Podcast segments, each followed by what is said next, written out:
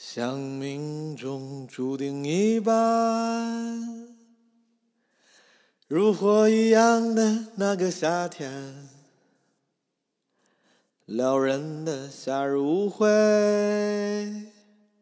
你跳向我的身边，Lady shall we dance？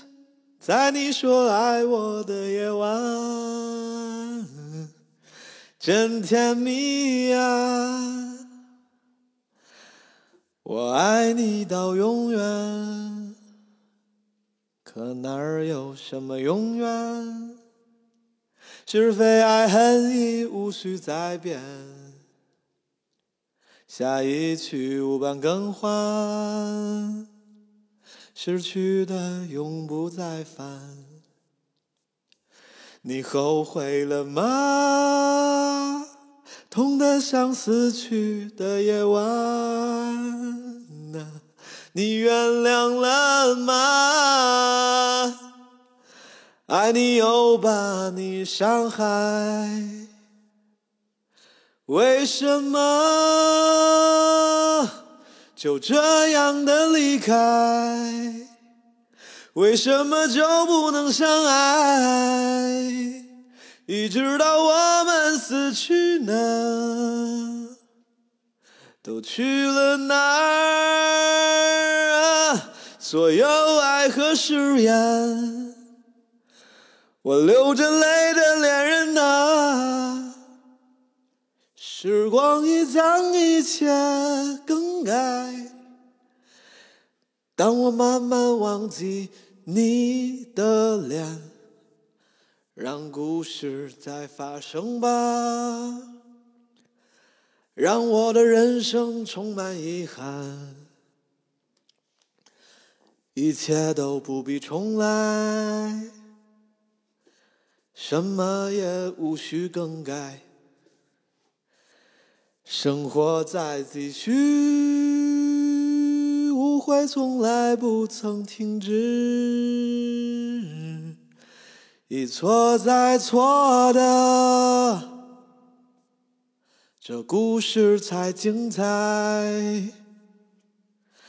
感谢你啊，我勇敢的爱人。为了那醉人的夜晚，我们都满身的伤痕。我爱你啊，我寂寞的爱人。我毫无保留的爱过你，给我的永不会忘记。失去的我曾拥有多幸运，在你最美丽时，竟让我竟让我遇见你，于是便爱上你。我爱你，再见。我爱你，再见。我爱你，再见。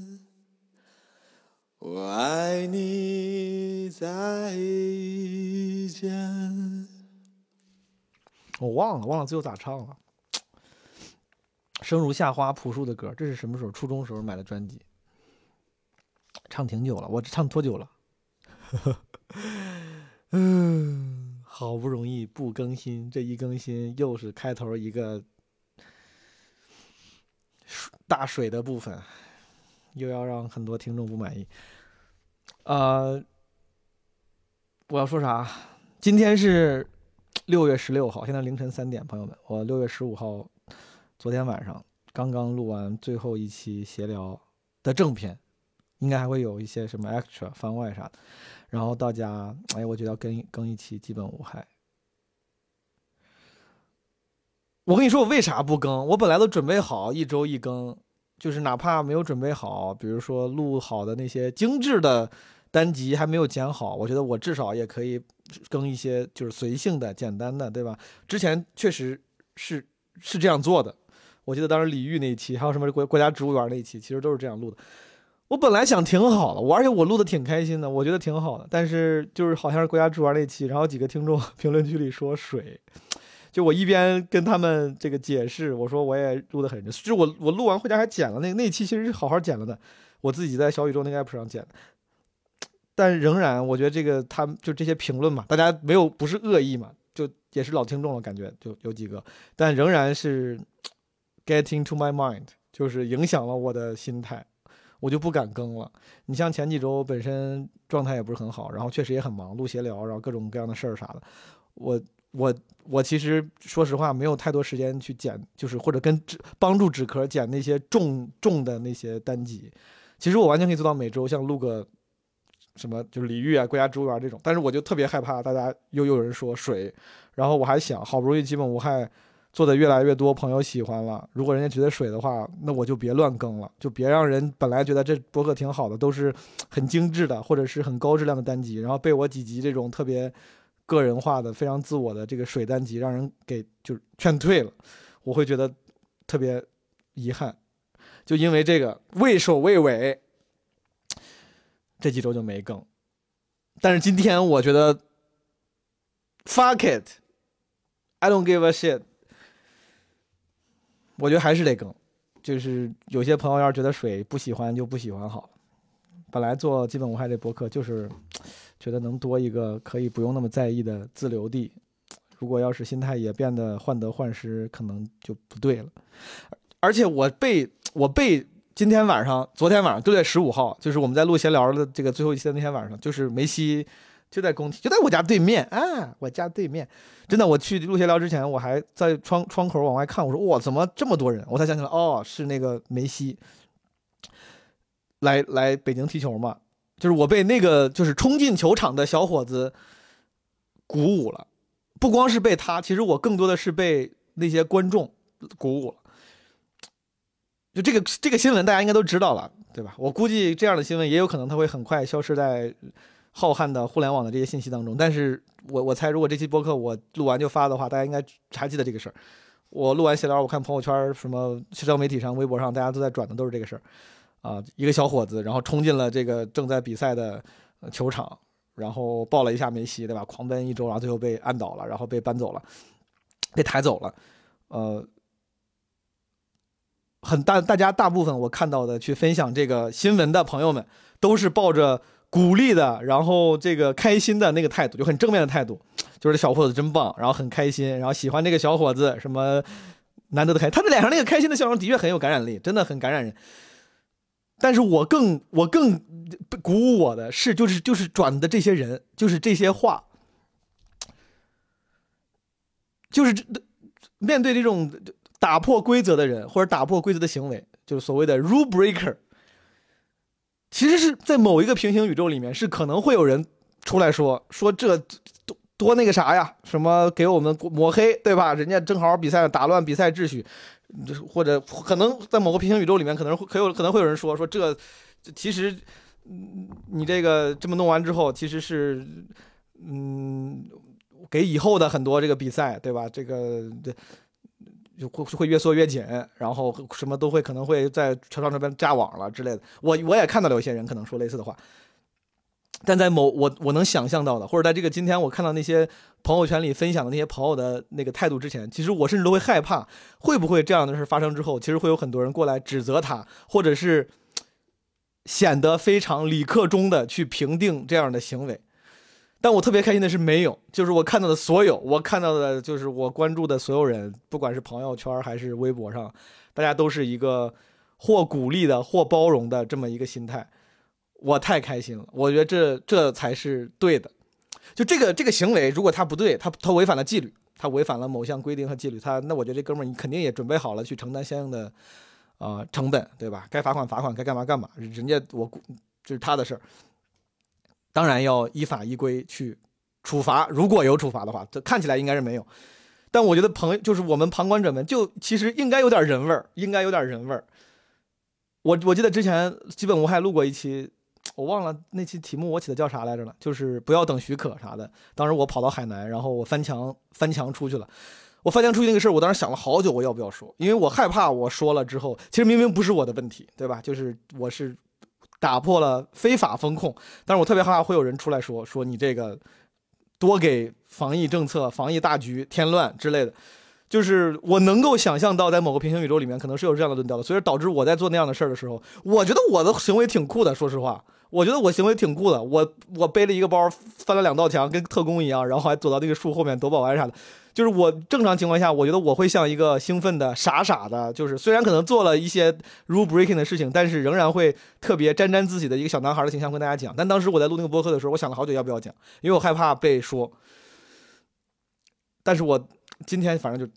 Anyway 特别开心，就是大家很包容这个行为。我觉得这个小孩他一定这太好了，就是他干这样的事儿，然后他受到的都都是包容，都是那个好多人跟他合影，是那种行为上的鼓励，语言上的鼓励，这对他的以后的成长，我觉得是有非常非常大的好处的。我太羡慕他了，我嫉妒他，嫉妒嫉妒他。就是我我您想象一下，如果这小男孩做了一个这个事儿，本来非常开心，对吧？然后出来之后发现面对的是。无如潮般的成熟的大人们的点评，咱都不说批评了，说哎，小伙子，你这个能理解，但你这个也不合适啊，对吧？这个不不不合适，在首都怎么能这样？就是如果是这样的话，他得有多沮丧？他以后再想做这种放飞自我的事儿的时候，他得有多畏首畏尾？一个追梦赤子心的赤子，可能就这么被摁灭了，对吧？我很我很羡慕他，我很羡慕他有有这样的勇气。但其实说实话，我说实话，有这样勇气的人其实也不少，也不少。有很多人有或有更多人有过，但那些更多的之前有过这样就是 追风少年一般的冲动的人，他们后来就因为就像我刚才说的，可能中间某一次遇到了那样的论调、那样的批评、那样的成熟的。指责或点评，他们就慢慢变了，变得没有那么赤子了。我觉得咱们有这样的空气，包容这种行为，特别好。主要是确实没他他咱不是无无休止的去包容那些打破规则的事儿，对吧？他主要没有造成什么大的伤害损害。我我我觉得，与其当然要就是他那个精神也也挺值得。学习的，但我觉得大家更应该记住和学习的是，现在就今天晚上的那些评论的那个风、那个那个风潮，就是要做 one of them，要做 one of 那些包容的人。就好像如果有一个人突然在班上破坏纪律，然后干了点什么，就是假如说不是什么穷凶极恶的，但是打破纪律的事儿。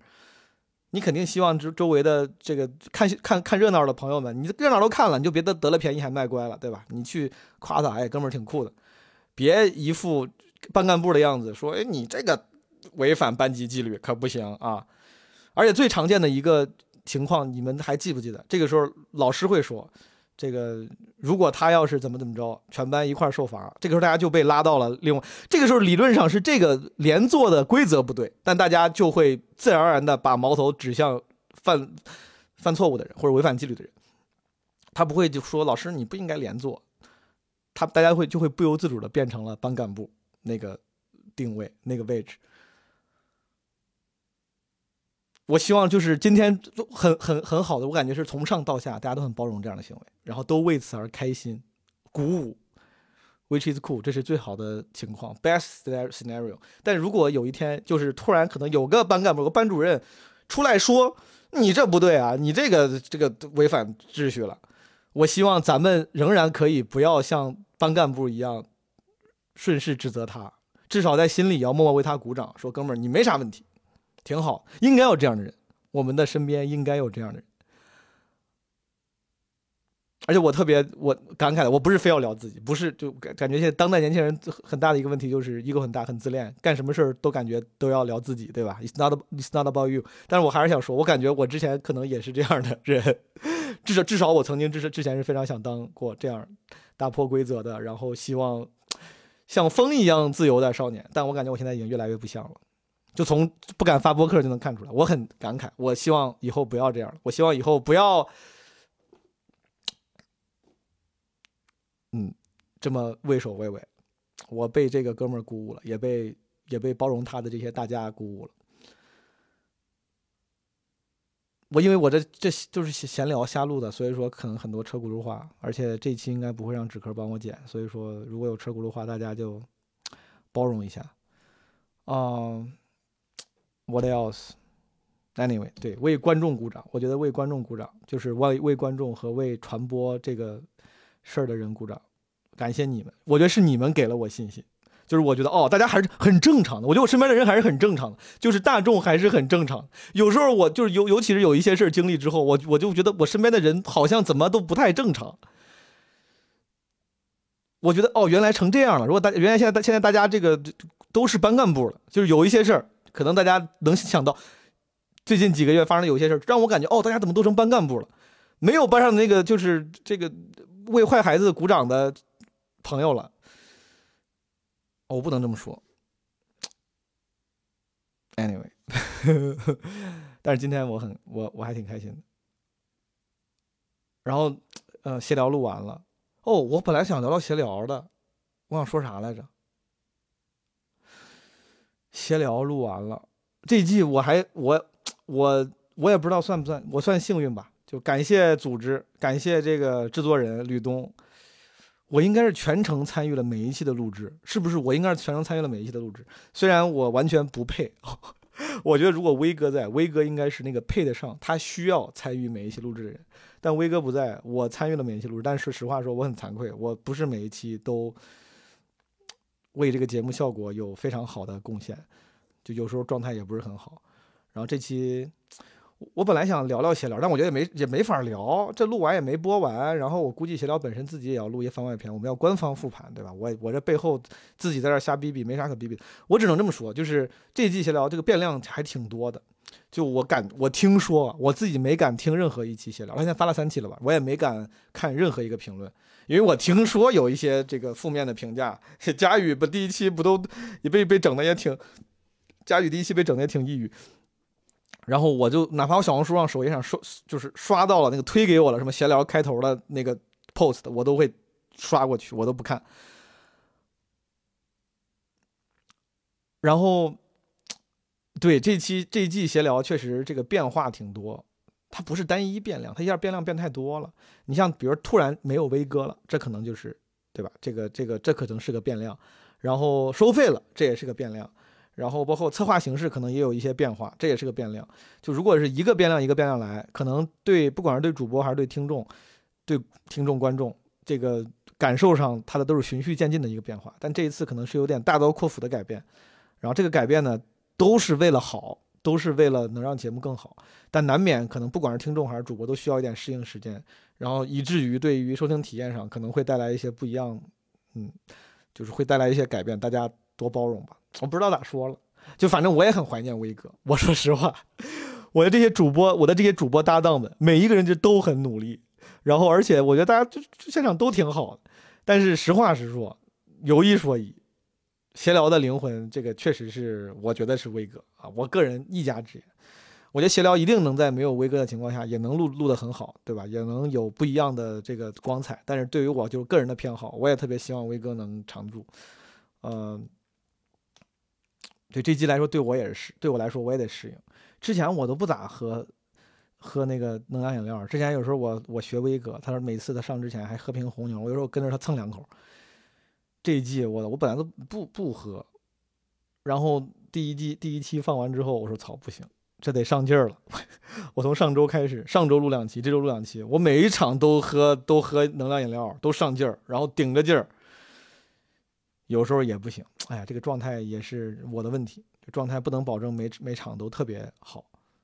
我不是那种特别适合，虽然我每期都在啊，可能我作为算是其实已经算是写老老人了。你像齐墨是其实是更老的老人，但是后来他录的可能频率没有高，我都算是老人了。可能说在吧，会会这个稍微能多照顾一下，不管是新主播还是不长不常上的主播。但其实我很我很惭愧，我。这工作做的不好，我照顾的不好，我觉得威哥能做好，我不行，我是我是挺我是点劲儿劲儿的，我不是我不够，我不够周全，我有点我是个劲儿劲儿的主播。我之前录闲聊的时候，因为威哥在，他能他的他能把下限抬得很高，就是啥话他都能接，然后什么样的观众他都能很 nice 的去跟人搭话，这非常非常重要，非常好。我之前他在的时候，我就是那种有时候我要是突然没状态了，或者我觉得这聊这个这这这段话题我不没感觉，甚至有些人的发言我不知道怎么怎么接，我就不说话了，我就一一句话都不说。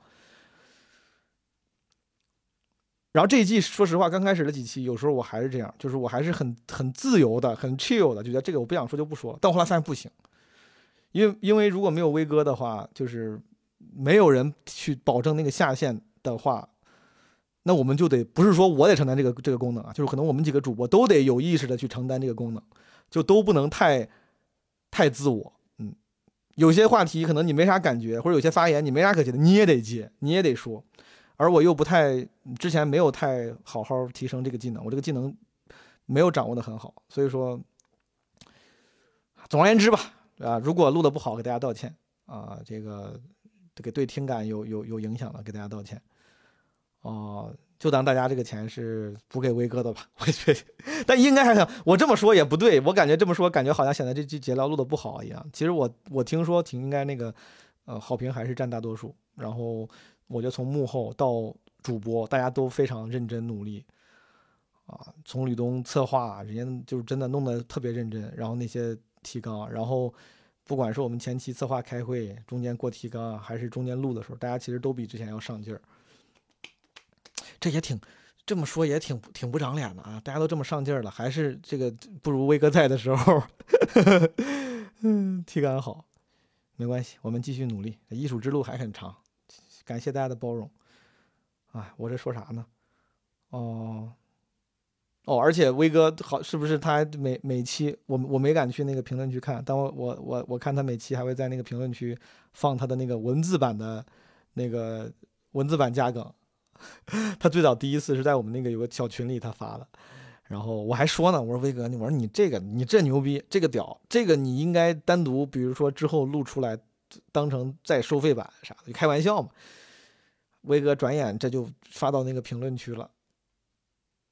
这也啪啪打脸，是不是？这也算啪啪打脸，就是你看看人家能，就说明我们很多梗其实能接的，但是没接出来。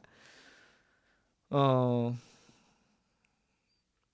对我也不知道聊啥了，就是我，但是我本来就是想说说闲聊，就是其实想跟大家解释一下，因为变量很多，大家其实虽然都很努力，但是可能体验上会有一些，就阵痛期会有一些变化，希望大家都包容。不不不不不不不不，还有啥事儿？那个前两天在沈阳录了，趁着那个大风天五周年生日，六月三号在大风天录了一个基本无害的现场版，我觉得特别好，我录的特别开心。我我刚想说，就是之前有一次前段就有个活动嘛，当时跟齐墨一块儿直播，我记得我俩聊闲聊，我还问他呢，他说录闲聊对他来说呢也是一个挺累的过程，就是挺消耗的，当然就是就是他觉得会他得用心去输出嘛，去准备。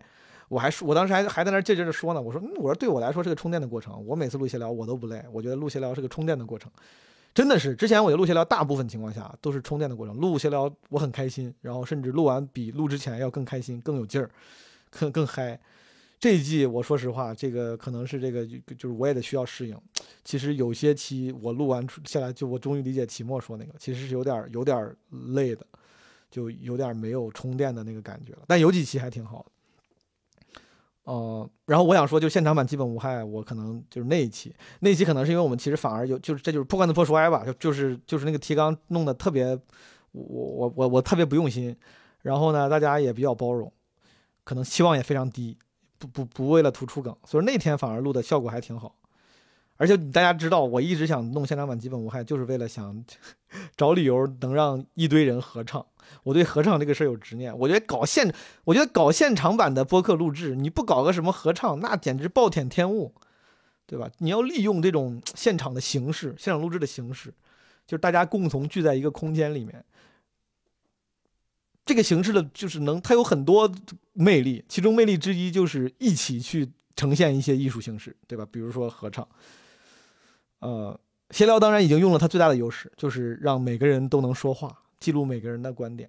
但是我就有那个执念，然后那天我们就还唱歌，还诗朗诵了，呃，纸壳已经把粗剪剪出来了。虽然当时因为一些设备问题，好像据说是观众的收音呢有一些些的瑕疵，但是应该不太不太影响大局。到时候希望大家也如果如果这个观众发言有这个音质上有点瑕疵的话，大家都包容。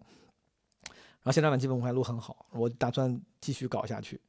啊，然后有一期闲聊我还提到了要搞个基本无害弹唱会，就这个名儿是我瞎起的，但是其实本质上就是我想弄现场版的基本无害。你现场版基本无害像不像？就其实理论上就是闲聊版基本无害，但是我想做音乐属性更重的，但可能不是每一期是都是音乐属性更重的。你像在沈阳做那一期就叫这个基本无害城市生存指南，也我中间也用过叫城市生存手册这个名字，嗯，叫那个名字没定。就比如这个系列，那就可能是音乐就是辅助，主要是聊可能跟城市的话题。但是那个弹唱会，可能我心里想的就是，如果基本无害做现场版的话，有一个有一有一个小系列，就是专门搞就是聊音乐的。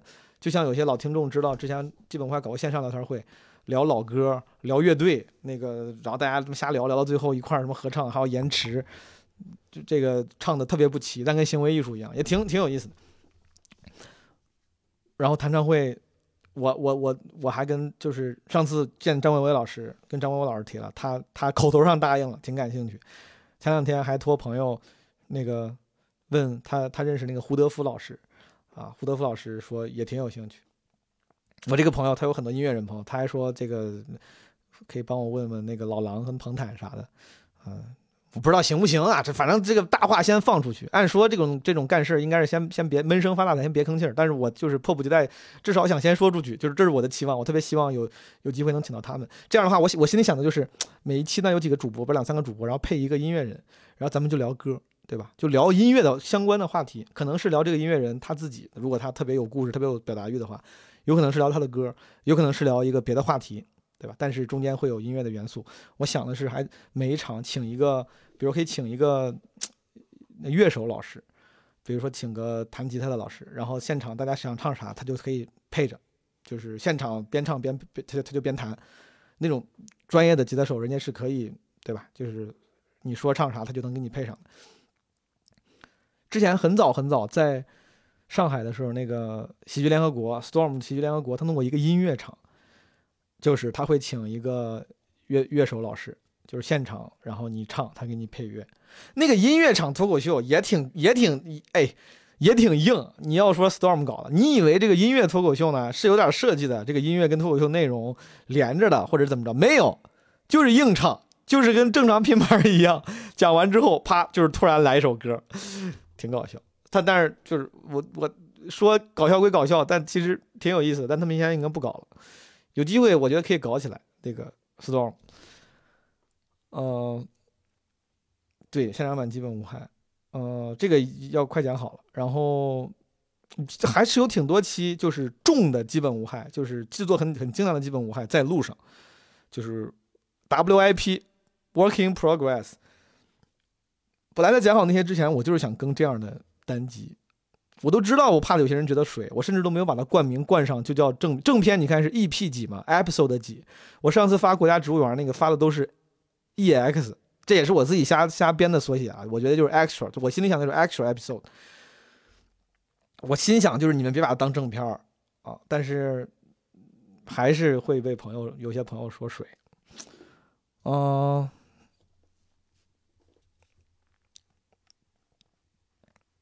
我今天还今天参加了一个活动，今天受那个大一老师的邀请，参加了一个联合国难民署的一个什么，呃，内部的活动。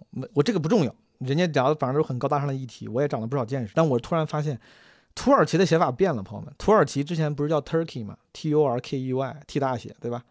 火鸡的那个词儿，但 T 大写。他们前段时间正式向联合国什么提交了个什么申请啥，就是就是说我们的写法要改变，就像当年那个汉城改名叫首尔一样，现在首尔就不叫汉城，现在土耳其的写法不是 Turkey 了，好像是 T U R K I Y E，然后那个 U 还加两个点儿，这是个小事儿，但我总感觉也是见证了历史，这一个见证了一个历史的小细节。就像现在大家已经想不起来首尔，很多人想不起来首尔叫汉城一样，估计过很久，再过不久，大家就会想不起来 Turkey 之前是 Turkey，都以为是叫 Turkey，好像叫什么 Turkey，我不知道。还有就是最近参与了一个新播客的录制，有些朋友好像已经知道了，叫耐听，是 Nike 的一个品牌播客。这个大家感兴趣的话，也可以去听一听，还挺有意思的。我最早是我有一次跟那个耐听的主播，之前 Awesome 的主播啊，也是著名主播啊，飞杰老师，我们俩参加一个活动，然后参加完活动之后呢，这个配合的非常默契。然后飞杰老师当时正好是耐听的主播，这个感谢飞杰老师跟 Nike 的朋友们。就是推荐，说说不定可以找我当 co-host，然后后来大家就聊了聊，啊，这个耐听的第三季，我就跟肥杰会一块儿 co-host 这个节目，但是我感觉他还是主主持，我配合的那个性质更更更多更多一些，因为有些朋友知道我是有一些喜欢的运动了，我觉得我很难说喜欢运动，我感觉 有很多喜欢运动的主播、自媒体博主。我跟人比肯定不能算喜欢运动，但是我喜喜欢野外，然后之前也喜欢过运动。我喜欢运动可能就真是纯喜欢，也没那么专业。喜欢骑骑车、滑雪，对吧？但但是我那个喜欢就是属于是喜欢的很久，然后喜欢我感觉也比较坚坚坚实。但但凡这个运动成了一个热门运动之后，就一定会迅速有很多人变得非常厉害。我就迅速就就也很难，不好意思说喜欢了。但 anyway，因为我喜欢运动，然后感觉参加这个运动播客的录制能长见识，能学很多东西。最近录了好多少期耐听了？应该只放了，也是只放了两期吧。但是其实录了挺多期了，聊过骑行，什么幺七橄榄球、越野跑，就就对我来说，有些是对我来说是就志趣相投的酣畅的对谈。有些呢我没那么了解，对我来说就是就是学习，也特别好。有一些聊跳舞的，哦，这是不是已经已经发了那个跳舞那期？哎，我那期也聊得也很开心。虽然我完全不会跳舞，完全我也不懂，但是跟两个舞者 dancer，哦，那个能量就是人家那个劲儿太好了。就我现场聊的就就就是开心，我特别羡慕，特别喜欢他们那个状态。然后好像他们第一期发的是那个跟爸爸妈妈聊的，就是他们培养小孩做运动上，就这个听起来好像很亲子、很很家庭像。但实话那期我聊的特别开心，我就感觉哎呀，这个有这样的爸妈，然后包括小孩有那样的成长环境，我就是我我特别入戏，我特别开心，我为他们开心。Anyway，然后耐听这个节目，嗯。就如果因为我的加入录的 没有那么专业，大家也这个多多包涵。我感觉我在专业性上是有欠缺的，就更多的是就是呃配合一下，然后插科打诨一下，啊，希望我能越来越专业，好不好？大家可以听一听。哦，还想聊啥？还有一个事儿，我突然想到了，就是。就是我之前瞎唱的，有些就国家植物园那期，我开头唱了一个阴天，很多朋友说唱的很油。我知道，就是如果我在电视上看到有人这么唱歌，我也会觉得拐太多了，太油。但是，但是你们请理解我，真的不是我的一个表演，那就是我当时很，我当时在走路，我当时一边走路，那个喘气儿是因为我一边在走路，一边我就我就开心，我就是开心，然后我在那儿，我心里想的是唱一个雷鬼版的阴天。我音乐素养非常有限啊，但是就是我想唱一个雷鬼那个那个节奏型的阴天，我想唱着玩儿，就是我就在那瞎玩儿呢，呃，我自己唱的挺开心的。然后，但是我知道可能放出来，大家会觉得这人不好好唱歌，很油，哎，但是当时确实没有想着就是把它当作品呈现的事儿。我跟大家解释一下，就我知道，如果要是我要真要录个作品的话，其实。过多的那种奇奇怪怪的，不管是转音呢，还是那些什么小花哨的技巧，那甚至可能对我来说不是技巧，我就是没唱好，就会影响听感。但我不是要油，就请大家理解，那就是我想想玩儿。嗯，对，这个这个事儿我得说一下，忘了。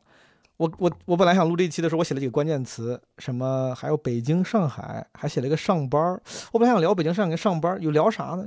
感觉又不想聊了，要不一聊要聊好久。上班这个事儿是因为前两天在上海见猫柱，就多抓多抓鱼的创始人，他们最近不还搞了一个在北京搞了一个什么基本无害的市集，好多朋友还问我说是不是跟你搞什么跟跟你一块搞的？不是，猫主说就是他们的这个这个这个工作人员起名是这样起到这个了，挺有意思的。他们说他们那个店要关了，在北京的三里屯那个机电院的店要关了，嗯，啊，就搞了这么一个活动，正好大家有兴趣的话，可以去可以去北京这个多抓鱼的店去逛一逛，嗯，然后跟猫柱聊来着，聊啥来着？去年那会儿我去，我在我在我在海南的时候，然后猫柱当时在海外。也在流浪的时候，我们当时发微信随便发了两条。本来当时说打打电话聊，后来我给忘了。当时就是说要不要，我当时就要想跟他聊，我要不要接一个 offer 要去工作的事儿。他就说别工作了，别上班。他说二零二二年、二零二三年，他说这个放开之后得适合干点自己的事儿。前两天我俩见面，我说你看这脱口秀行业现在这个就是有了这些这个就是 incident 这个意外之后，你觉得还是一个这个？应该好好搞点自己的事儿嘛，就瞎聊。他说对呀，他说他说至少上班也上不出来啥。呃，就这个非常非常随机的对话，非常一个 random 的对话。我我给我的想给大家说的话是，确实我觉得这个时时代在变啊，这个职场 job market 也越来越不稳定，大家都知道了，对吧？尤其是可能是我不知道处在互联网行业的别的行业，因为我不太了解。但是互联网行业，因为我之前从业，有一些朋友同事还在这个行业，就能目之所及能看到很不稳定，各种裁员也好，怎么着也好，优化也好。就我觉得大家就是一就是应该有意识的，不要把所有的宝都压在上班这个事儿上。呃，不管是有意识的培养一些副业技能。还是怎么着，对吧？之前可能是为了赚外快，一边上班一边赚点外快。现在我其实觉得就是要考虑一下，如果如果以后竟然长期的你没有一个啊公司可以去上班的话，你能怎么在这个世界上活下去？就是你要做好这个这个打算，最坏的打算。如果这是最坏的话，甚至可能不是最坏，很有可能如果你走那条路，说不定能走得更好。嗯，但我我首先我一直这么想，然后。之前应该在基本话里提过，但还是跟大家再再传递一下，分享一下我这个想法。就希望上班的朋友们真的应该有意识的培养培养其他的技能，和之后不上应对之后不上班这种可能性的预案。嗯，搞点创作技能好不好？搞点学点创作类的技能。不用非有才华，很所谓的创造类技能就是你能 create something，它不用非需要才华。你你其实要放到放到几周前，我就会说，你就好好学学什么 Mid Journey，用 AI 生成图画，这也是个本事，对不对？稍微学点英语单词，这也是个本事。但是说到 Mid Journey 这儿了，前两天有一个朋友给我发小红书私信，他说我之前有一期播客里面提到 Mid Journey 什么就是大肆鼓吹，他说你这样不对。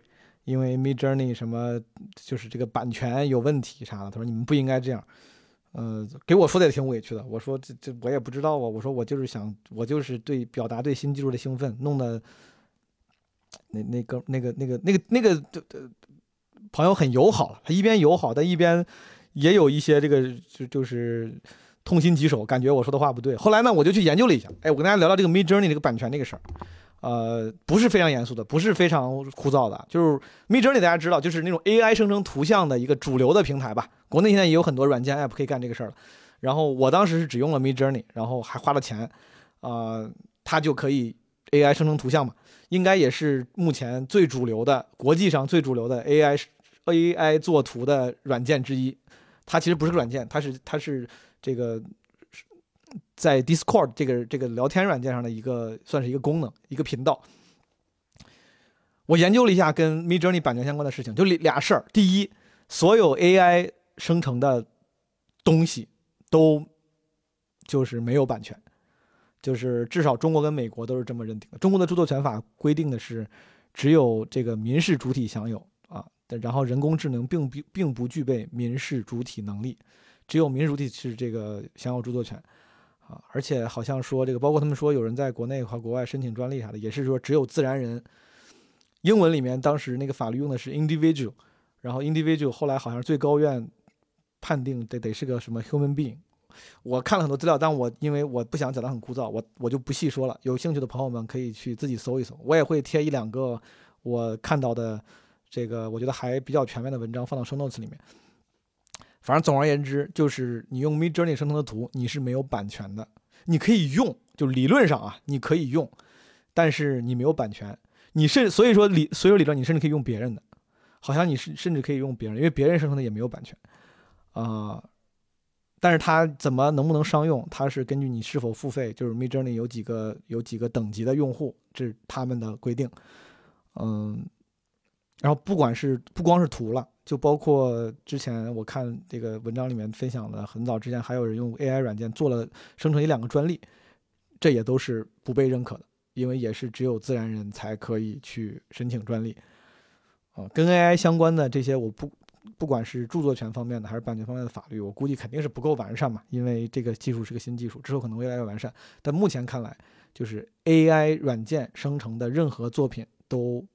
不享有著作权和无版权这件事情是非常清晰的，在国内和美国至少是的，啊，据说那个申请专利那个人也是全世界内都没有申请下来，好像只有在非洲哪个地方申请下来了。然后另外一个事儿就是，第一，Midjourney 生成的那个图它没有版权，那它生成这个图所用到的那些素材，它不是深度学习吗？它不是要学习吗？它不是要学习一些图像吗？然后当时给我发私信的那个小红书上那个朋友就意思，他那个那个朋友的意思就是说。Mid Journey 在生成图像的过程中用到的，他学习用到的那些图是侵权的。然后我就去搜了一下，呃，我搜的结果是 Mid Journey 是用的都是无版权的图像，就是没有什么版权问题的。呃，其他平台我没细看，啊，是是倒是这么说的。但是我又仔细看了一眼他们的那个用户协议里面有一条是。你有时候生成图的时候，你是直接输入 prompts，就是命令，对吧？给我生成一个什么蓝色的，然后，呃，一个蓝色的武士在打恐龙。比如说，你要只打一个字儿，你是不给他图的。但有时候他有有一种生成的方式，是你喂喂给他一张图，比如说我的个人照片，我自己毛东的个人照片，我说能不能把这张个人照片做成一个日式动漫风，对吧？他那个用户协议里面是写，就是你喂给他的这个图片，也要。给他这个权利，他能继续使用。我不知道我理解对不对啊？我是这么理解的。我看了一些文章，我就是刚才为了在这录录这个播客之前，我做的 research 可能不太对，不对的话大家可以纠正我。可能在这个方面有点问题，就是如果你喂给他的是有版权的图片，理论上你就。Grant grant 他拥拥有这个用这张图片的权利了，但如果这张图片本身你又没你自己又没有版权，对吧？我用的是别人的，比如我用的是齐周启墨的他他的一张画，那其实周启墨可以告我，理论上周启墨可以告我，就是，但 anyway 就是他这个在这个地方可能是侵犯了一些画师和画手的权益，呃。所以说，我看那个朋友给我发的信息里面有一点，就是很多画师跟画手在在抵制，呃，这个 AI 软件。然后或者是说，他们还有人，他当时说，甚至是有一个说芝加哥大学一个由博士生和 CS 教授组成的学术研究团队，开发了一个名为 Glaze 的工具，阻止在旨在阻止 AI 模型学习艺术家的风格。就反正如果我看好的意好像那意思是有一些画师跟画手为了保保证自己的权益，他们就在号召大家不要喂图给 AI，好像是这样。就如果你不希望你的画被学习，你不希望你的画被模仿，啊，或者是不希望你的画对被 AI 软件学习以生成别的画，你就不要把自己的画喂给他。Anyway，为啥我要说这个？对我只是就就是因为有朋友特地来告诉我这个版权问题，我害怕我之前说的有什么纰漏，所以说我把我的一些 research 结果跟大家分享一下，就是希望大家知道，你用 Midjourney 类似软件生成的图片是不没不没有版权的，以及请你选择一些没有版权争议的那个网站或软件，就是他们的学习素材里面是没有版权争议的。当然，这个没有版权争议这件事情本身肯定也是有一些灰色地带的，但是那个东西也我也管不了了，只能号召大家尽量。就是如果你想喂，也喂给自己这个，属于你的那个图片、照片，不要喂别人的，不要喂别人的作品。我这么说算周全吗？我也不知道。啊，Mid Journey，高考前两天高考的时候，其实我就想录这一期，就是碎碎念。我不就是因为我说我不敢嘛，我怕水。高考这个事儿，我也不是为了蹭热点，我没啥可说的。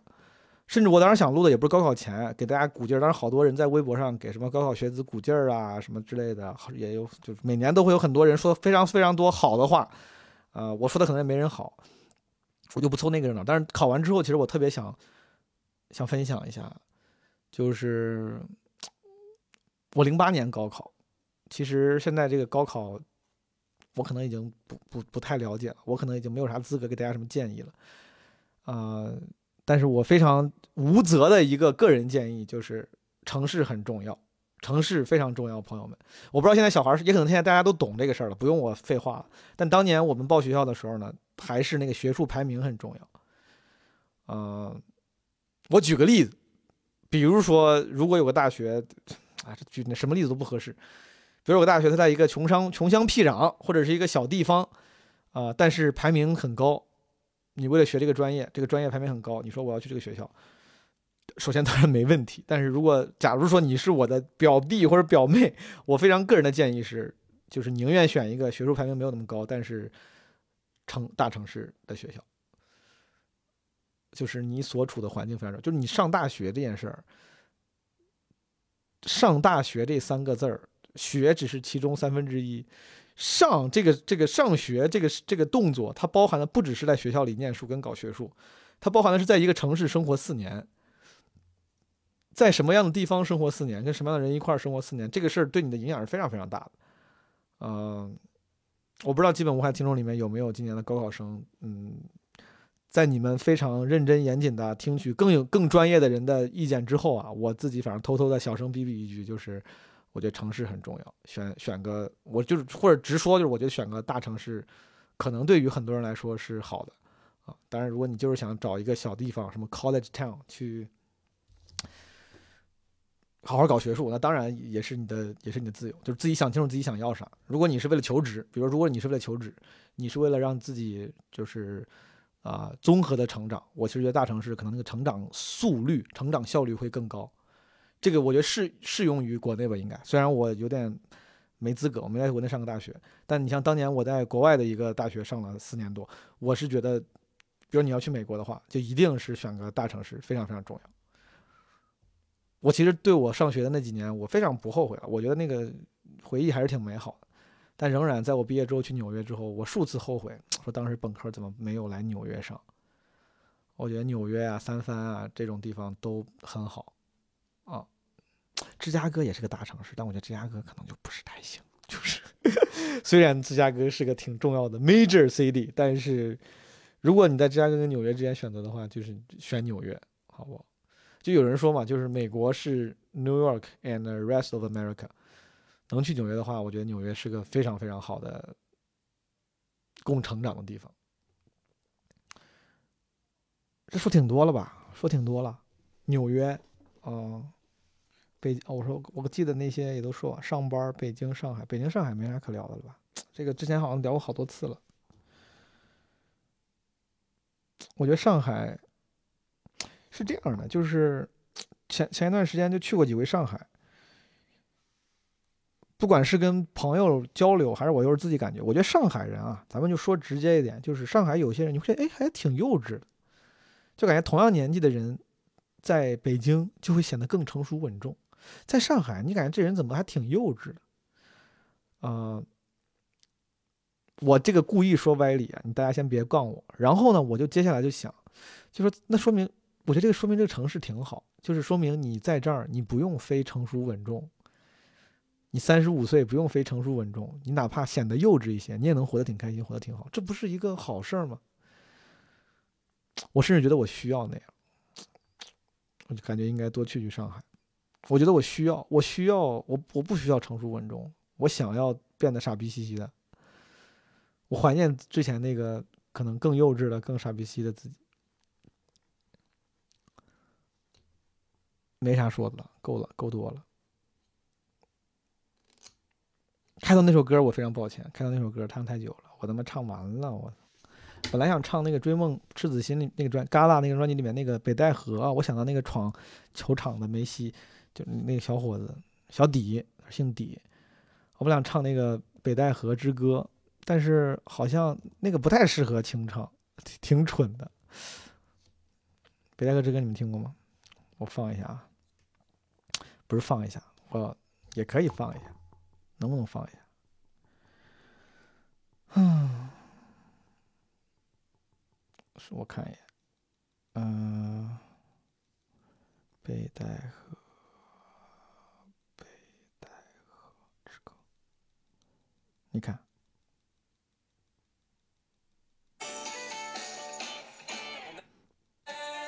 这个听过吗？你的脸，北戴河夜市乐园。人光灿烂，人们友善，我们从不会孤单。心中有船可扬帆，上长着救生圈。你想不想跟我走，冲向最高的浪头？如果你害怕，可以牵我的手。别犹豫，我爱你，baby。和你在一起，什么都美丽。哪怕天不够蓝，海不够宽，马尔代夫太遥远，只要闻到你的脸。北戴河也是乐园，这里阳光灿烂，人们友善，我们从不会孤单。心中有船可扬帆，路上长着救生圈。我以后会会多更的。我每次说多更不更都有理由，但这次理由真的不是因为我懒不弄，就是真的是因为我觉得怕是更太水。但我想通了，我想起了之前那个博客时代的时候，当然博客也订阅了好几个博客。我当时博客时代用那个 Google Reader，我记得当时有什么何菜头的博客，什么王晓峰的博客，强总的博客，然后什么爆牛博网，什么有一堆博客，月光博客上。就我现在想了想，对我宁愿他们经常更，我也不希望他们每次一更必是重磅。当时老看韩寒的博，当时博客时代最开始的博客时代的前期、中期、前中期，韩寒在新浪开那个博客，也是每次必是雄文，要不然就不更。当时哎呀，我就想你能不能多更点，哪怕你随便说说你最近干嘛了，我也想看。可能就是可能真的喜欢人家，对吧？我其实觉得可能很多喜欢基本无害的朋友们是有这种包容心的，但是有时候可能是因为我过度的自我。严格要求，我是觉得，哎呀，不能仗着别人喜欢你，你就天天发流水账或者发点这种水的东西，应该以那些更严格的观众的那个听众的标准文为主为准，啊，不要被溺爱，就是那些更严格的标观众们，他们会鞭策你说你水，那你就要不就别更了，就是弄点干货再更。我之前是这么一个心态，但我现在想想就矫枉过正了，确实不对。我觉得那些更喜欢我的、更包容我的听众。说实话，就是本就更重要，就是人家给了，就是我对我之后勤勤更一些。这期废话比较多，而且没有纸壳老师的精心剪辑，很多废话，大家多包容。最后我放了一首歌，呃，这首歌是这首歌是六月三号在沈阳办完《基本无害》首场《基本无害》现现场版之后。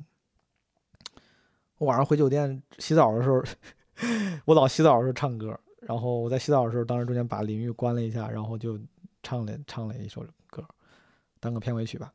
好，祝大家开心，拜拜。哦，可以加群，那个如果没有加基本无害听友群的话，可以加马尔本的微信，基本无害二零二二。拜拜。再回首，愿这段归途。再回首，曾经迷步，死也不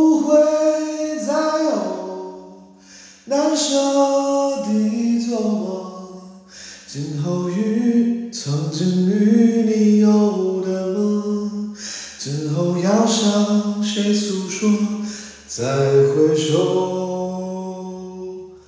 背影已远。走，再回首，泪眼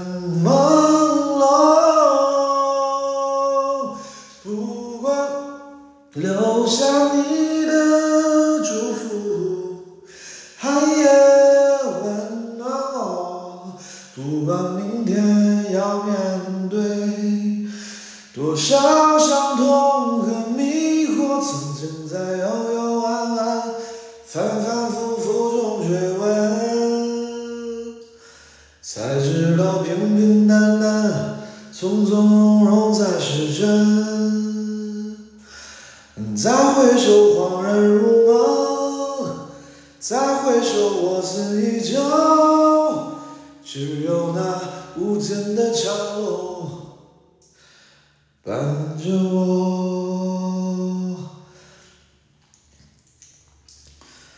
再回首。